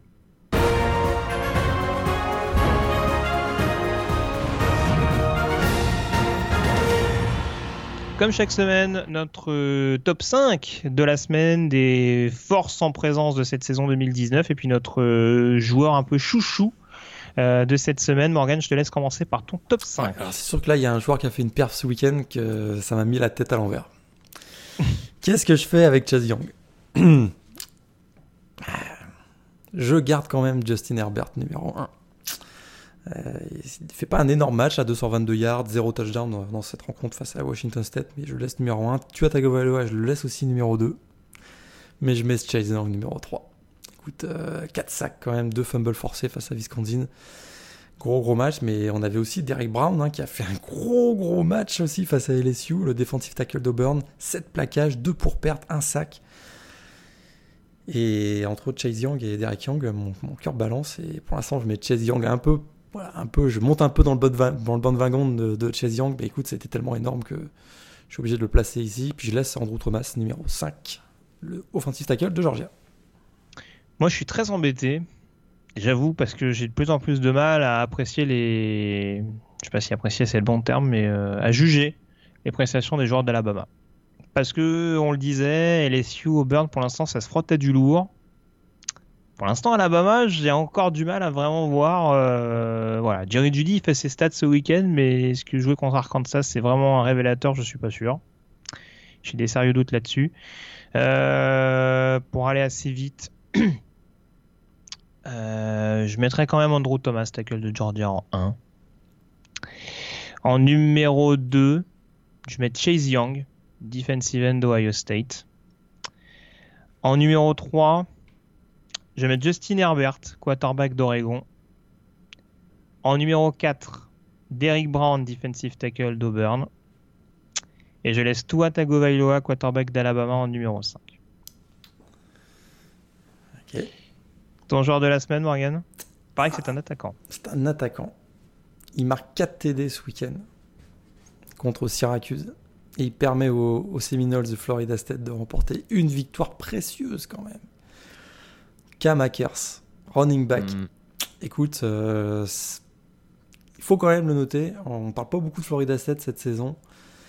Mais il- c'est quand même l'homme à tout faire de Florida State. Je dirais même presque depuis deux ans. C'est vrai qu'il avait été un peu moins bon l'an dernier. euh, mais malgré une épouvantable ligne offensive. Écoute, en, en 2019, il en est déjà à presque milliard au sol, 12 TD et 21 réceptions d'ailleurs, euh, et 3 TD, 15 TD en 8 matchs. Euh, alors on se souvient de lui, hein, que ça avait été un des, meilleurs prospects recrutés en, en 2017. Il a une excellente première saison qu'il avait conclue en battant d'ailleurs le record de Davin Cook euh, pour le nombre de yards au sol pour un freshman à FSU. Mais écoutons ça, il a une vitesse folle, il est capable d'exploser après le cut, il est très combatif après le premier contact. Mais je trouve qu'on commence à découvrir qu'il a aussi des mains. Et on l'a même vu faire des, blocs assez, intéressants. Donc je trouve qu'il il se développe comme un running back de plus en plus complet. C'est sûr qu'il va se présenter à la prochaine draft euh, où il y aura une redoutable concurrence. Hein. On sait qu'il y a d'André Swift, il y aura Travis, il y aura Etienne, il y aura Jonathan Taylor, il y aura J.K. Dobbins. Donc il y a vraiment du, beau monde. Même Ned Jarris normalement aussi. Mais je trouve que c'est peut-être le plus complet d'entre tous ceux-là. Euh, et ça en fait un prospect super intéressant pour la NFL, je trouve, Cam Akers, qui était arrivé qu'avec euh, voilà, voilà, une grosse réputation à Florida State. Et c'est un de ceux qui qui a la tête en dehors de l'eau depuis, euh, depuis deux ans du côté des Seminoles. Je te, je te rejoins. Je pense qu'il est même en train de marquer plus de points que Najee Harris, par exemple. Dans, dans l'esprit des scouts, je pense qu'à l'heure actuelle, euh, les autres, je sais pas trop, mais parce que J.K. Dobbin c'est bien polyvalent aussi, mais, euh, mais c'est vrai qu'il a, il a déjà des, des, facultés, on va dire, qui, qui intriguent encore plus que, que celles du running back d'Ohio State. Donc ouais, je te rejoins. Je pense qu'il est déjà top 5 mais ce sera un petit prospect à surveiller parce que c'est un petit peu comme Brian Burns l'année dernière. C'est euh, un joueur dont c'est un joueur qui reste un peu dans l'anonymat, on dira, de la saison en dents de Florida State, mais euh, qui une fois qu'il y aura les, les scouting combine, euh, les, les, camps justement pour juger les, les, aptitudes des uns et des autres, à mon avis, mmh. ça peut être un premier tour en puissance un joueur à récupérer aux alentours de la, de la 25e, 30e place très très, très clairement. Donc euh, à surveiller, je te rejoins là-dessus. Euh, Cam Akers, le running back de, de Florida State, s'il se présente, puisqu'il est encore. Euh, il, est junior. en l'occurrence. Il y a quand même peu de running backs qui, qui vont jusqu'à une saison senior. Ils sont pas fous. Surtout quand l'intérêt est, surtout quand l'intérêt est relatif et comme tu le disais, quand la ligne est quand même un petit peu poreuse du côté de Tallahassee. Donc à surveiller. moi j'ai décidé de miser sur une rédemption cette semaine. Euh, avec un joueur offensif également. Euh, tu étais mauvaise langue tout à l'heure, Morgan, parce que tu disais que je négligeais la prestation de Tennessee. Bah, pas du tout, puisque je voulais mettre en avant euh, la performance justement de Jawan Jennings, le receveur de Tennessee. T'en parlais tout à l'heure, qui a une très bonne connexion avec Jared Guarantano, qu'on avait déjà une assez bonne d'ailleurs avec Brian Morer sur les quelques mhm. rencontres, les quelques minutes, même si je peux dire ainsi, qu'a eu le, quarterback des Volunteers avant sa fâcheuse blessure. Euh, mais en tout cas, voilà, Jawan Jennings, c'est tout sauf un inconnu au niveau du college football. C'est un joueur qui, euh, qui était déjà mis en avant dès sa saison freshman du côté de, Knoxville. Euh, qui a eu notamment une excellente saison sophomore et qui a eu des pas mal de soucis extrasportifs euh, qui ont un peu conditionné justement son intégration du côté du, programme. Il me semble qu'on parlait même de le dégager à un moment donné purement et simplement. Tout à fait. Et voilà, c'est un joueur qui, qui, a semblé se remettre la tête à la tête à l'endroit, qui est redevenu un joueur, un receveur numéro 1, un receveur d'assez grande taille avec une bonne vitesse. Euh, il s'était fâché avec Bud Jones, hein, si tu te souviens, à la fin de la saison dernière. Sur les, sur les, réseaux sociaux, il avait notamment balancé Bud Jones, donc c'est ça. C'était pas un winner of life, en l'occurrence. C'était pas un winner of life. Mais bon, voilà. Après, on ne sait pas ce qui s'est passé exactement. Enfin, on connaît pas tous les détails parce que c'est toujours un petit peu obscur ce qui se passe au niveau du college football. Mais en tout cas, euh, voilà, il n'avait pas un comportement euh, exemplaire du côté de Tennessee, loin de là. Et là, en tout cas, comme je le disais, il s'est remis dans le bon sens. Il est de nouveau le receveur numéro 1 de cette équipe de Tennessee. Il est de nouveau extrêmement productif puisqu'il a égalé son record de touchdown sur une saison, donc avec déjà 7 en, en à peine 8 matchs. Euh, et dans une attaque de Tennessee où en effet tout va pas forcément dans le bon sens très clairement cette saison avec beaucoup d'irrégularités notamment de la part de son quarterback, ça me paraissait important de le mettre en avant parce que euh, voilà, il est capable d'être extrêmement polyvalent comme je le disais et d'apporter une vitesse qui est assez intéressante pour Tennessee. Ce sera pas un top receveur, je pense pas en tout cas, notamment de par les soucis extrasportifs qu'il a eu au cours de son cursus scolaire, mais un petit style genre Antonio Callaway, un truc dans le genre. Je serais pas étonné euh, qu'il apporte ce genre de, profil, on dira, en NFL. Donc c'est pour ça que je tenais à en parler dans, mon joueur de la semaine et en l'occurrence South Carolina. Ça fait partie également de, des facteurs qui ont fait que les Gamecocks sont pas mal sortis les rames dans le jeu aérien ce week-end. On a fait le tour sur euh, cette chronique draft. On peut désormais s'intéresser à la chronique Yearbook en évoquant dès à présent l'année 1986.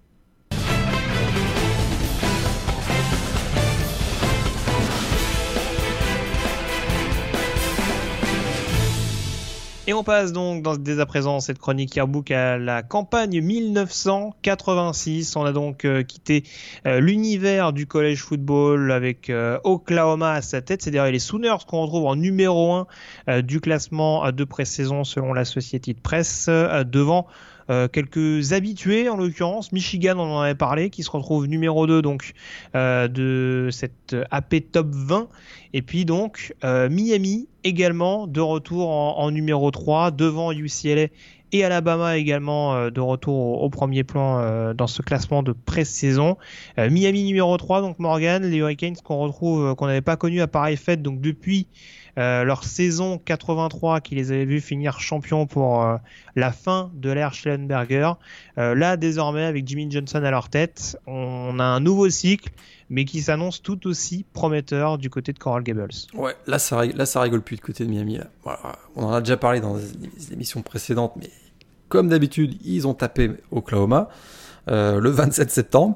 Euh, Oklahoma qui avait une super défense à, l'époque, mais ça n'a pas empêché euh, l'attaque explosive des Bad Boys de Miami de, régner sur la saison, littéralement. Hein, des victoires contre Florida, Florida State en, particulier. Et il y avait quand même Vinny Testaverde, le quarterback, qui était le grand leader, mais ils avaient quand même trois receveurs assez sympas qu'on fait aussi des belles petites saisons euh, après euh, au niveau professionnel. Un certain Michael Irvin. Il y avait euh, Perryman, si je me trompe bien, Brett Perryman et Brian Blades qui avait été un, super receveur aussi du côté de Seattle, si je me trompe pas, dans la NFL. Donc vraiment une attaque explosive aérienne notamment. Et Miami va vraiment survoler l'année jusqu'au Fiesta Bowl dont on va parler tout à l'heure.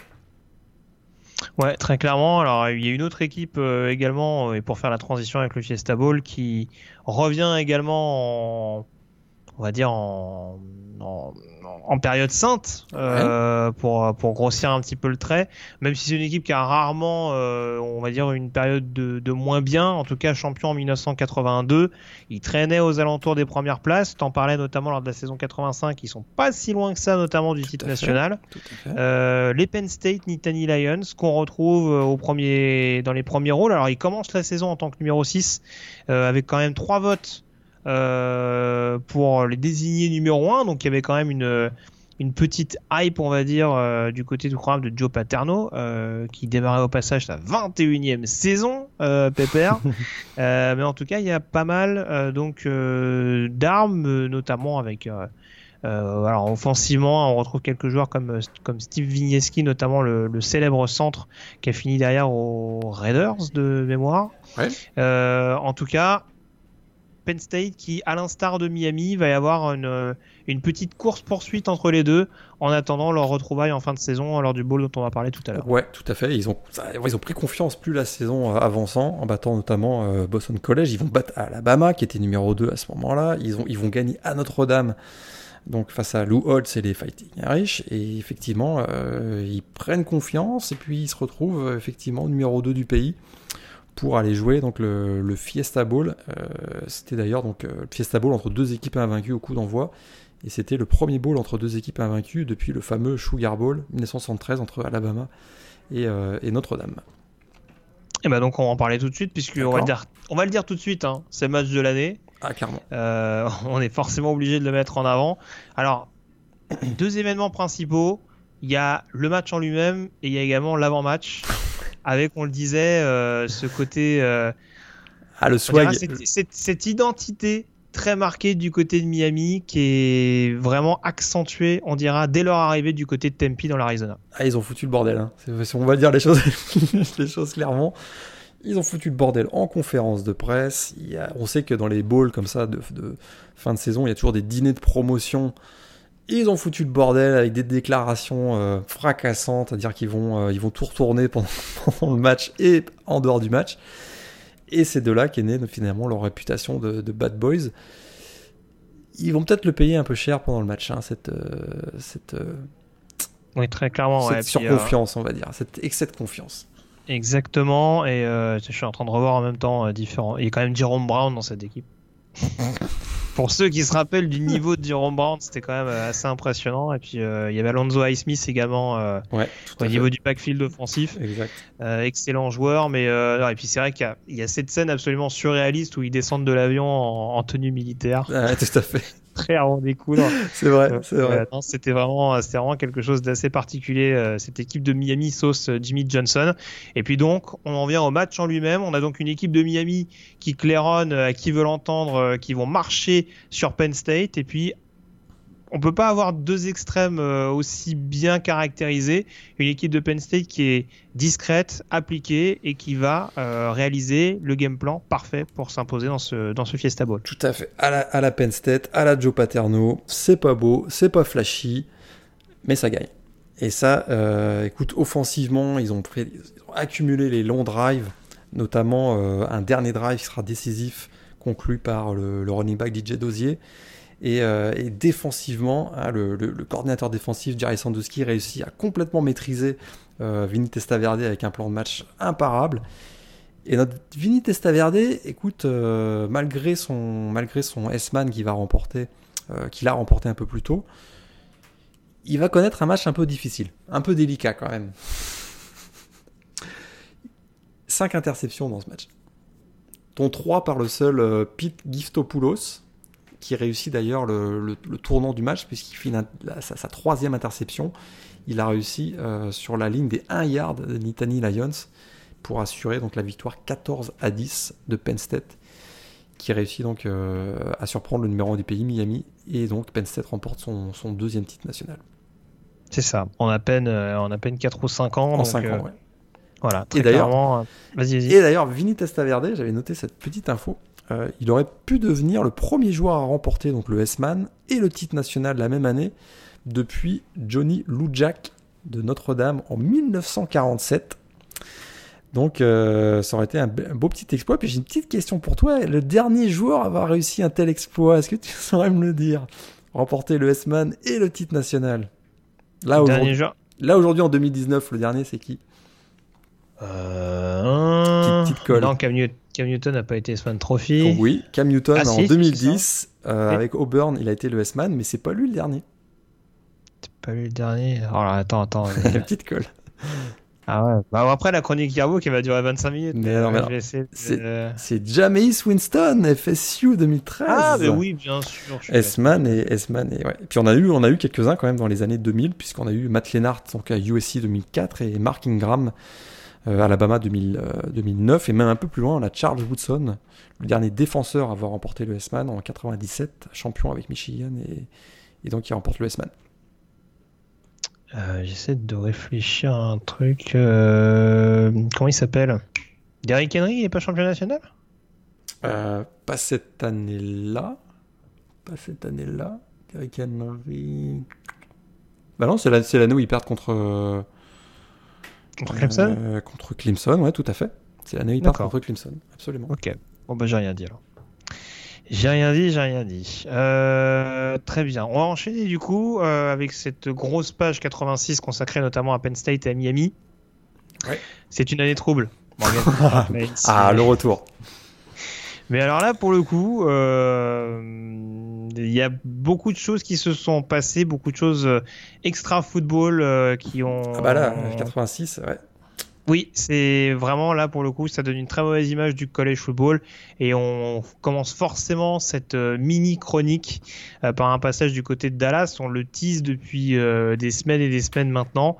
les conséquences de ce qui s'est passé du côté de, de, SMU et son recrutement pour le moins exotique, si je peux parler ainsi. Ouais, c'est sûr que là, on arrive. Euh, il y, a eu un crescendo hein, depuis le début des années 80 et le Pony Express jusqu'à euh, jusqu'à décembre 85 finalement. Ils, sont ils ont été quasiment euh, continuellement suspendus ou sanctionnés pendant 4-5 ans. Mais là, il y a un moment donné, ça suffit. Et finalement, le linebacker David Stanley révèle avoir touché 25 000 dollars lors de son recrutement et en plus d'avoir touché 750 dollars par mois. Là, la NCA n'en peut plus. Il sanctionne le programme de Dallas. On a la démission du coach euh, Bobby Collins, la démission du, directeur athlétique Bobby Hitch, la démission du président de la fac Donald Shields. Et finalement arrive la fameuse Death Penalty. Le programme de SMU ferme ses portes en 87. On précise que pendant ce temps-là, euh, Ron Meyer est parti depuis très longtemps euh, coacher les Patriots oh, en, NFL. Tout à fait. Tout à fait. Et, donc voilà, c'est la première fois euh, donc, que la Death Penalty sanctionne un programme et donc le SMU fermera ses portes en 87. Ouais, ils vont, ils vont mettre du temps à s'en mettre. Hein, après la réouverture du programme, euh, ça, ça va prendre quand même un petit peu de temps, mine de rien. Je crois qu'ils iront en 89. Euh, ça va revenir trois ans plus tard, effectivement. C'est 80, ça doit être 89, ouais, ça doit être 89. Et euh, il y a une longue, longue, longue traversée du désert. Euh, ils doivent reprendre un petit peu du poil de la bête, on va dire fin des années 90, quelque chose dans le genre? Ouais. Ça a été, ça a été super, super long, effectivement. Avant même qu'ils remontent en, en, en, en 1A, effectivement. Oui, il y, a, eu ça euh, également. Et d'ailleurs, d'ailleurs, il y a un excellent, euh, il y a un excellent 30 for 30, je crois, qui est, ah, absolument. j'invite vraiment les auditeurs à le, à le regarder mhm. parce que c'est vraiment un documentaire à ne manquer sous aucun prétexte. Et d'ailleurs, il y a un sorti for sorti pour un, un autre, euh, un autre joueur, mais de basket cette fois-ci, qui va avoir une grosse influence sur la NCA en 86. C'est donc la mort de Len Bias l'excellent joueur de basket de Maryland qui décède d'une overdose à l'été 86 et ça va tellement marquer les esprits que la NCA va faire la guerre aux stéroïdes et à la cocaïne cette année-là. Et en établissant notamment des tests surprises lors de la saison des bowls il va y avoir beaucoup de joueurs qui vont se faire notamment de renom qui vont se faire attraper dont un certain Brian Bosworth le linebacker de Oklahoma moi, je n'y crois pas. Qui hein. se fait attraper. Euh, il y en a un autre qui se fait attraper, mais ça te surprendra pas, je pense. Un certain Tony Robinson, le quarterback de Tennessee, qui se fait, euh, qui se fait avoir et qui se fera même euh, envoyer en prison euh, quelques semaines plus tard pour avoir revendu de la cocaïne. On en avait parlé la semaine dernière. Ouais, Donc voilà, boum. On sent que ça t'amuse beaucoup en tout cas. Ah bah, on, passe le bonjour à notre camarade fan des Volunteers sur, le, sur le compte français Twitter. Tout à fait. Et en 86, en 86 il y avait vraiment pas mal de pas mal de, de, de, problèmes, de scandales même autour de Miami. On a parlé des Bad Boys, donc il y a quatre joueurs vedettes qui quand même arrivent avec des voitures de luxe euh, payées par des agents de joueurs. Je rappelle quand même, en 86, il y a Malvin. Oui, en pleine période de death penalty, c'est bien vu. Tout à fait, c'est bien vu. Le, le, running back Malvin Bratton est arrêté pour vol à l'étalage. On a un linebacker George Mira qui se fait arrêter pour agression et possession de stéroïdes. Enfin, c'était le beau bordel aussi à Miami. Donc euh, voilà, année trouble pour le college football en, 86, mais, mais quand même, si tu me permets, petite histoire. Euh, qui, voilà, qui fait l'effet d'un bol d'air euh, frais sur le college football, c'est l'histoire du, du, joueur de Holy Cross. Est-ce que tu sais de qui je parle? Le fameux Gordy Logbaum, qui est un joueur euh, assez phénoménal puisqu'il joue en attaque et en défense, donc au niveau, euh, mmh. au niveau 1AA. Il finit avec 57 réceptions, 827 yards sur réception, 22 TD quand même, et il joue aussi en défense, 46 euh, plaquages et des nombreux big plays. Et son histoire va être tellement phénoménale qu'il va quand même finir numéro, classé numéro 5 au classement du S-Man Trophy. C'est quand même pas, pas si mal. Ah, pour un joueur belle qui, petite histoire. en deuxième division, euh, belle petite histoire quand même. Gordy Logbaum. Très bien. La Holy Cross, disons. Holy Cross, ouais. On a pas, franchement, on en aura vu des programmes sortis de nulle part au cours de cette chronique, c'est incroyable. Euh, on va enchaîner justement sur la draft, peut-être si tu le veux bien, euh, éventuellement sur cette saison 87. Alors on l'a dit, alors on en parlait un petit peu, hein, le Iceman Trophy, donc Vinny Testaverde, euh, qui d'ailleurs va être la star de cette euh, QV 87, le quarterback de Miami, euh, qui reste en Floride puisque, à l'instar de Bo Jackson, mais lui pour le coup il voudrait rester, il est sélectionné par les Tampa Bay Buccaneers. il va jouer effectivement pour les Bucks en NFL sélectionné, donc numéro 1. En numéro 2, on aura Cornelius Bennett, le linebacker de Alabama, drafté par Indiana, Indianapolis, pardon. Et euh, une belle petite draft pour, pour, les Steelers de Pittsburgh quand même cette année-là. Mm. Le pick numéro 10, ils choisissent de Purdue le cornerback Rod Woodson. Puis beaucoup plus bas, le pick 150, ils draftent Greg Lloyd, qui sera leur super linebacker pendant longtemps, qui sort de Fort Valley State, donc en deuxième division. Euh, et, un tout petit peu plus haut, ils vont avoir drafté Hardy Nickerson de, de California, qui sera un super linebacker aussi pour les, pour les Steelers. Donc, belle petite draft pour, pour Pittsburgh cette année-là en 80. Qui n'a pas eu sa pleine émergence euh, en Pennsylvanie, mais qui en tout cas, quand il a été récupéré par Tampa Bay derrière, euh, a été un des meilleurs linebackers de la ligue. en effet, et oui, Bud Jackson qui apparaît au septième tour sélectionné par les Raiders après son exil euh, baseball. Il redevenait, Ouais, il redevenait éligible. Ouais, il redevenait éligible. On savait pas trop ça allait, quel allait être son, son avenir en NFL puisqu'il brillait du côté du baseball. Les Raiders font le, le draft et finalement il aura quand même une pas si mauvaise carrière en NFL même si les Oui, c'est blessures. ça. Il, il tente le pari avec le risque euh, qu'il leur reclaque entre les doigts comme, euh, comme il a fait à Tampa Bay. Et finalement, oui. euh, c'est les blessures qui vont finalement mettre un terme à sa carrière. ouais. Tout à fait, ouais. Puis je regarde un petit peu quelques noms connus. Vas-y, vas-y. Ah vas-y, bah je te. Bah, Bah, il y a Jim Harbaugh quand même. Jim Harbaugh exactement en fin de premier tour. quarterback de Michigan qui se retrouve du côté de Chicago.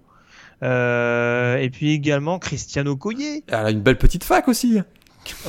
Azusa Pacific. Oh, on en apprend tous les jours, c'est incroyable. Elle est située où cette fac? Attends, j'ai regardé ça. Sur la, sur la côte ouest, j'imagine. Je l'imaginais mal entre Cleveland et Harrisburg. mais, euh, oui, non, sur la côte ouest. Et Christian Okoye, euh, petit bébé, on peut dire. Euh, une, ouais. une belle qui jouait fullback, running back en, NFL, euh, Il le aura, cauchemar nigérian, Il aura, co- il aura commis quelques petites contusions aux défenseurs adverses, ouais. Euh, je pense, oui. Je, pense qu'il y en a quelques-uns ils qui ont qu'on- qu'on mal, en- qu'on mal encore, ouais, je pense. Et alors pour le coup, c'est pas la draft 87, c'est intervenu un peu plus tard lors d'un draft supplémentaire, mais cette année-là, il y a Chris Carter, euh, receveur d'Ohio State, qui sera récupéré donc par les Eagles dans sa période, on va dire un peu trouble, hein, avant qu'il Ouais. rebondisse vraiment du côté de Minnesota. Tout à fait. Mais euh, une belle Rich. pioche euh, de, des Eagles qui le récupère avec un quatrième tour en l'occurrence cette Ouais. année-là. Et il y a Rich Gannon aussi, quarterback de Delaware, drafté par les Patriots, mais qui, euh, qui jouera un. Super Bowl avec les Raiders. Ouais. Super quarterback, Rich Gannon. Euh, en un peu moins, en un peu moins bien, on a Steve Bowerline de Notre-Dame qui est sélectionné par les Raiders, T'es vache. Qui a fait un Pro Bowl quand même. Il a fait un Pro Bowl et tout à fait. Absolument, c'est pas, c'était pas- il n'était pas si mauvais que ça. mais- Ah, c'est, eh, tu le vends bien. Franchement, il était pas si mauvais que ça, tu le vends bien. Et puis, il essuyait très bien le front de Troy Aikman pendant les Super Bowls. Pardon. Il a pas fait une saison titulaire à, à Carolina, Euh, c'est un fort truc, possible. un truc comme ça. Il avait C'est pas été si possible. mal. je Avant, avant l'arrivée de, de Jake Delhomme, ouais. Enfin, en tout cas, avant que Jake Delhomme soit propulsé en, en quarterback numéro 1. C'est possible. Ouais, et puis il y a un- dans- lors de cette draft 87, dans les euh, undrafted free agents, on va dire, il y a un petit kicker qui fera une belle petite carrière NFL aussi. C'est John Carney, un drafté, euh, choisi, résélectionné par les Bengals de Cincinnati, le, le Ah, kicker de Notre-Dame. Enfin, t'es sûr. J'en ai été juste pour parler Ah, de bah notre. voilà, exactement. Alors qu'il y, a- y quand même Jesse Tuggle, linebacker de Valdota State, qui est, qui est drafté par les Falcons. Un des plus grands linebackers de l'histoire de cette franchise. c'est vrai. Donc euh, lui aussi, et entre Okoye et Tuggle, Tuggle, euh, Toggle, ouais, Toggle, ça frappait aussi. ouais. ça tapait dur hein, quand même. hein. C'est vrai. Mais, euh, bon voilà, c'était juste pour mettre en avant Valdota State, puisque euh, on continue de parler des, des petits programmes. Donc Et puis je c'est crois, important de mettre en en 87, je me demande si c'est pas le quarterback du fameux Toilet Bowl dont tu nous avais parlé il y a quelques années qui est sorti, Chris Miller qui sort d'Oregon, drafté par les Falcons justement. Et je me demande si c'est pas lui qui va y jouer contre Oregon State dans le fameux 0-0. À vérifier. Euh, je... hein, tu me mets le doute là Attends, je À regarde vérifier ça. parce qu'il sort. Oh merde, je crois que c'est lui. ça explique beaucoup de choses, j'ai envie de dire. Il a fait un Pro Bowl aussi avec Atlanta, mais euh, ouais, non, non, non, c'est pas non plus. Ouais, je... ouais, ouais. Non, non, il est, il est pas dans la, dans la top. C'est, il a pas eu la même empreinte que Toggle, en l'occurrence. Mais, Ah, je, te remercie. Je te remercie de mettre ça en avant. C'est, c'est important. Je- tu peux toujours puis- compter sur moi. Alors, juste pour vraiment finir la parenthèse, euh, j'ai parlé de, de Chris Carter qui est récupéré à la draft supplémentaire. Il y a bien sûr la même année Brian Bosworth euh, qui est également récupéré par Seattle. Euh, après les polémiques dont tu parlais tout à l'heure et en l'occurrence euh, bon. Bon, ça va se poursuivre en NFL, en NFL l'histoire a pas tout à fait été la même Ouais. voilà et il y avait le papa de Mark Ingram également qui est sorti au premier tour receveur de Michigan State qui est drafté par, euh, par les Giants qui a pas eu un passage extraordinaire Non, en NFL, non, on pas se mentir. C'est vrai. Donc, et attends, je suis en train, juste en train de, de- juste pour finir, euh, tac, tac, tac, parce que je crois que je vois, il y a le père de Mark Ingram et le père de Joey Bossa et de Nick Bossa qui sont draftés au premier tour cette. Oh John Bossa, euh, drafté en 16e choix par les Miami Dolphins, defensive end de Boston College.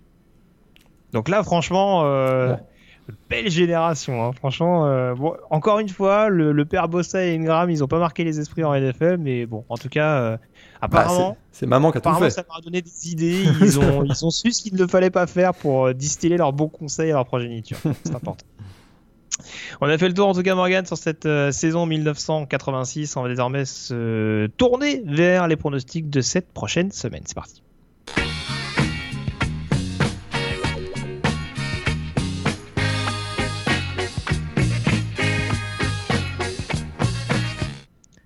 Et on termine donc cette émission avec euh, les pronostics de la dixième semaine qui nous tend les bras. Et Morgan, on va avoir un, petit choc bien, bien, bien sympathique du côté de la Floride. Ah, il y a des rivalry euh, games cette semaine. oui, il y a des rivalry games. Dont un particulièrement, c'est vrai. Ouais, avec euh, cette finale, hein, on peut l'appeler comme ça, cette finale de la SEC Est, euh, qui va donc opposer Florida numéro 6 à Georgia numéro 8. On aurait pu penser que c'était les Bulldogs qui étaient favoris avant le début de la saison de cette confrontation. Euh, les deux équipes ont une défaite au compteur, mais celle de Georgia, elle est un peu plus inquiétante en l'occurrence, et elle fait peut-être que les joueurs de Dan Mullen sont favoris à l'heure actuelle de cette confrontation. Ouais, tu parlais de rédemption, je pense que là, il y en a un qui va être en mode rédemption, c'est Jack Fromm, le quarterback de Georgia. Mm ça passera, une victoire des Bulldogs passera par un gros match de Jack Fromm. Et moi, je reste encore confiant que ce joueur est capable d'aller chercher le gros match euh, au bon moment. Je, pour moi, Georgia reste quand même favori face à, face à Floride. Ah, en tout cas, il va y avoir un gros, un gros, gros comité d'accueil. Hein. Je pense que justement, ce match-up entre l'attaque de Georgia et la défense de Florida, quand on sait qu'en plus Todd Grantham est un ancien coordinateur défensif des Bulldogs. Ça va être quelque chose d'assez sympathique à voir. J'avoue que je suis quand même un petit peu inquiet de ce que je vois de Georgia depuis quelques semaines. Après, euh, très clairement, sur ce genre de. C'est dos au mur comme ça, vu le talent à tous les étages qu'il y a dans cet effectif. À part peut-être, bien entendu, et ça on le dit depuis le début de la saison, sur le poste de receveur. Voilà, défensivement, ils sont parfaitement capables euh, également de faire déjouer euh, Kyle Trask et euh, avec notamment cette connexion avec Kyle Pitts qui peut être un petit peu un petit peu perturbé, je trouve, vu le vu les mhm. menaces vu les menaces au niveau du backfield défensif qu'il y a du côté de Georgia. donc très très clairement, ça va être un match à surveiller et ce sera à 20h30 heure française en l'occurrence. Mhm. Donc en plus un horaire excellent euh, dans l'Hexagone. Euh, donc on aura le temps de s'attarder euh, là-dessus et on va donner nos pronostics dans, quelques petites secondes. je balaye juste, hein, tu disais il y a pas mal de rivalités, on va rester assez synthétique. Tu me dis juste s'il y a un upset alerte et on enchaîne avec les pronostics juste derrière. juste commencer dans la nuit de jeudi à vendredi avec un Baylor West Virginia à 1h du matin. Ça, ça peut être un bon match what the fuck aussi, ça. Ça nous, rappelle des, souvenirs, ça. West Virginia Le, le fameux match à 133 points dont on parle tous les ans, mais en tout cas, c'est vrai que là, bon, West Virginia, c'est un peu plus compliqué cette année, mais ça n'empêche pas qu'il puisse y avoir des points, même si Baylor a l'air d'être quand même assez solide des deux côtés du ballon. Donc, euh, avantage quand même, a priori, sur le papier pour les Bears. Pas se louper pour Baylor. Ça, c'est genre de match jeudi soir, c'est un genre de match bien, bien merdique, ça. Surtout avec ce qu'on a vu dans la Big 12 ce week-end, euh, faut pas crier victoire trop vite du côté de Waco, très très clairement. Euh, et puis à la même heure, parce que Baylor West Virginia c'est gentil, mais il y a quand même de la Sun Belt en même temps. Donc je pense que votre cœur va plutôt balancer du côté de la Caroline du Nord avec cette confrontation entre Appalachian State numéro 20 et Georgia Southern. N'hésitez pas. N'hésitez pas, le futur représentant du groupe of five en, en majeur qui, euh, qui sera en exhibition à domicile au, Kid Brewer Stadium. Donc euh, ça vaut clairement le coup d'œil, euh, je peux vous l'assurer. Euh, dans la nuit de vendredi à samedi, alors très clairement, c'est pas le match que je vous incite le plus à voir, mais en tout cas, on aura Navy en déplacement du côté de Connecticut. Bah, c'est le... seul vendredi soir, donc vous êtes obligé de le regarder quand même. C'est le seul. mais vous n'êtes pas obligé de le regarder très clairement. Je pense que vous le prenez pas comme ça d'ailleurs. Mais ouais, a priori, ça devrait être un match dans les cordes de Navy, mais sait-on jamais là encore, euh, peut-être un match piège. A priori, il n'est pas dans tes upset alertes en l'occurrence. Oh, non, non, non.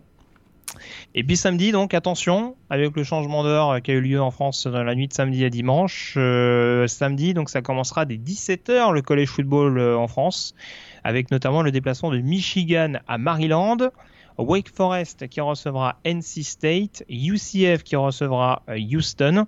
On aura Buffalo en déplacement du côté d'Eastern Michigan. Et puis que je regarde ça, il y a un petit Texas A&M UTSM qui devrait pas être hyper passionnant en termes de suspense. Bon, à 17h, ça commence doucement, on va pas se le cacher. On, on avance d'une heure, mais c'est pas non plus folichon. Ouais. À 19h30, par contre, donc Notre-Dame qui recevra Virginia Tech euh, pour voir éventuellement le sursaut d'orgueil des Fighting Irish face à des Hokies qui fonctionnent pas trop mal ces dernières semaines. Le Florida Georgia, donc, dont on parlait, ce sera à 20h30 en française, donc du côté euh, du TIAA Bankfield de Jacksonville. Euh, le stade des Jaguars, si je dis pas de bêtises. Exactement. À la même heure, Kansas qui reçoit Kansas State. Bah là, il y a Upset upset alert. alert là. Ah, Ah, bah là, voilà. je suis sûr que Kansas là, ils veulent se, ils veulent se taper Kansas State là, c'est sûr et certain. Bon, je, on- je te donnerai mon ressenti, mais euh, j'ai- je suis un peu sceptique là-dessus. Euh, à 20h30, à la même heure, parlant de rivalité, donc Florida State qui recevra Miami avec toujours des fins de match absolument dingues entre les deux Ouais. équipes ces dernières années. Non deux équipes non classées, mais c'est tout le temps, tout le temps des gros matchs et des matchs euh, à suspense entre Florida State et Miami ces dernières années, absolument. Très très clairement. Un match également entre deux coachs historiques de la Big 12, donc Oklahoma State qui reçoit TCU. Ce sera à 20h30 également. Et puis à 21h, Clemson qui devrait être en balade euh, lors de la réception de Wofford, programme de deuxième division. Tout à fait. Euh, en tout cas de 1AA. Et euh, Washington-Utah à 21h. C'est pas fréquent de voir la Pac-12 à cette heure-là. Upset alerte ou pas? Et moi, je Utah pense, numéro 9. Hein. moi, je pense que Washington va battre Utah. Upset Je l'ai alert. ressenti tout à l'heure. Mais je note bien ton, ton upset alert en l'occurrence. Et puis si j'avance un petit peu sur le planning, donc à minuit, dans la nuit de samedi à dimanche, Auburn qui recevra Ole Miss à la même heure. Cincinnati sera en déplacement à East Carolina. Euh, Memphis SMU, le match dont tu parlais tout à l'heure, donc diffusé sur ABC avec euh, du coup cette fameuse confrontation AAC entre deux équipes classées. Euh, Oregon à 1h du matin qui sera en déplacement du côté euh, de USC. J'ai oublié Upset petit 30 alert Ah, upset alert Ça peut être un upset alert, tout à fait. Oregon USC. c'est pas mal hein, avec leur nouveau avec leur nouveau petit running là ça peut ça peut leur poser des soucis. Moi, je te dis qu'USC, ça commence à tourner. Kaden Mm. Slovis, euh, la défense va mieux, le jeu au sol se met en place. Ce sera pas de la tarte pour Oregon euh, à Los Angeles. Très bien. C'est longtemps que je n'ai pas entendu cette expression d'ailleurs. Euh, minuit 30, euh, je l'ai oublié mais le North Carolina Virginia dans le beau bordel de la CC Coastal, ça peut valoir le coup d'œil également. Euh, puis qu'est-ce que j'ai d'autre Qu'est-ce que j'ai d'autre? À 3h30, Boise State en déplacement à San Jose State. Non, il dit rien. San Jose State surprend quand même cette année. Mais là, c'est la marche est un peu haute Oui. quand même. La marche est un peu haute. Tu fais pas comme moi, hein, t'annonces pas des pronostics what the fuck juste pour le plaisir de le faire. C'est c'est tout à ton honneur. Et puis, euh, bon, à 5h, il y avait un petit Hawaii Fresno, mais euh, bon, vu ce que montre Fresno State euh, cette année, avec notamment une défaite à domicile contre Colorado State, je suis pas très très optimiste en l'occurrence. Match numéro 1, donc à pronostiquer. Donc Kansas, Kansas State, tu maintiens ton Kansas? Kansas. C'est à Kansas. Et ben moi j'y vais avec Kansas State. Ils Il- vont être moins. Ils, ils vont, ils vont perdre moins de ballons que Texas Tech, c'est sûr. T'as la discipline quand même à Kansas State. Oh, attends. La rivalry game, Les Miles, Kansas. Putain, il est dans le bon All the way. Très bien. Match numéro 2, Florida State Miami. Euh, Putain, la SEC quoi. Euh, Florida State pour moi.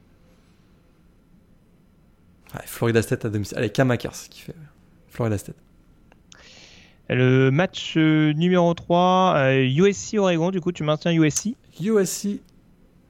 Et ben moi j'y vais avec Oregon. C'est leur destinée. Ils vont ils vont se battre jusqu'au bout pour les playoffs là. Ils sont ils sont en rédemption totale après la défaite contre Auburn. Là je c'est moi qui suis dans le bon wagon dans l'occurrence. Match numéro 4 Memphis SMU. Ah, je, veux, je veux y croire au Pony Express. Allez, c'est- mon cœur c'est mon cœur qui parle SMU. Memphis ils sont capables ils, sont- ils sont capables de, de, de merder contre contre les petits programmes et de taper des gros. C'est Euh, à à- Memphis, ouais. c'est vrai que c'est à Memphis quand même. Mais j'aimerais bien y croire quand même également. Les SMU euh, de mon côté aussi. Match numéro 5 Washington Utah. Tu maintiens ton upset alerte? Washington. Washington, Washington Jacob, pour moi. Jacobison. ouais. Washington pour moi aussi. Et puis donc le match numéro 6, le dernier, Florida contre Georgia. Georgia. Rodrigo Blankenship à la dernière seconde. Hmm, Comme contre South Carolina, tu veux dire? Le salaud. Oh, le salaud. S'il a, s'il a remis les bonnes lunettes, c'est possible. Euh, Je dirais quand même Florida. Il y a, il- il y a un truc qui, il y a un truc qui me tracasse chez Georgia ces dernières semaines. Et du côté de Florida, autant ils avaient très mal commencé avec un match horrible contre Miami. Autant défensivement, euh, il y, a- du talent partout, donc vraiment c'est. Mais je les sens, je les sens un poil plus matures, notamment en défense, pour, pour réussir à perturber l'attaque adverse. Et j'ai la sensation qu'une fois que tu as réussi à stopper DeAndre Swift, même si ça a l'air facile à dire comme ça, tout est déjà beaucoup plus simple défensivement, mais euh, bon, écoute, on, verra bien. Donc, euh, Florida de mon côté, en l'occurrence. On a fait le tour sur cette 9 semaine, Morgan. Je te remercie, comme toujours, d'avoir été en ma compagnie. Et puis, on se retrouve dans une petite semaine pour analyser tout ça avec, euh, à mon avis, une, une qui sera du côté de Jacksonville. C'est possible. On n'a pas assez parlé de la SEC cette saison, en plus, c'est important. Et on pourrait se faire Kansas, Kansas tête. Hein. Ah, ça, dépend. Rien n'est gravé dans le marbre. Pour je, je- juste pour je changer. un peu, mais euh, écoute, ça, ça peut être Air Force Army, Ça Non, peut peut-être être pas non ça. mais euh, Illi- Illi- Illinois Rutgers. oui. Ah bah si Illinois est à 5-4, oui, on peut très sérieusement commencer à se poser la question. ouais. Écoute, Limite, j'envoie un je mail dis- à Illinois pour savoir si on peut avoir une interview de Levi Smith. Moi, je dis que si Kansas tape Kansas tête, on fait ce match-là. On est obligé. J'aurais des choses à dire. Ok, ok, très bien, très bien. C'est vendu. Je, je te l'annonce officiellement. Si Kansas s'impose contre Kansas State, euh, ce sera à surveiller. On le, on, on- on le mettra en, en affiche. Très clair. Il y a des auditeurs qui écoutent. Hein. Ouais, ouais, ouais. Je suis pas sûr que ça fera 10 minutes comme les autres, mais. euh, Hop, hop, hop, oui, hop, hop, hop. À voir. Ça, ça va être horrible. Mais bon. Très bien. Bon, merci encore Morgan. Et puis, bah, en tout cas, on vous souhaite une très bonne semaine avec plein de rencontres NCA au programme. Salut à tous. Ciao. Salut Yellow. Bonne, bonne semaine à tous.